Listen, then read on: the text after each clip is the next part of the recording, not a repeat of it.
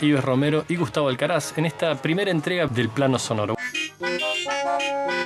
Y todos los habitantes de los rincones vendrán a dar vida a la imagen. La dialéctica de lo lleno y de lo vacío solo corresponde a dos irrealidades geométricas.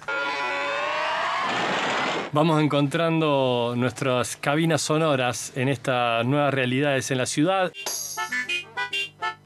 Sonamos lo que somos, somos lo que sonamos.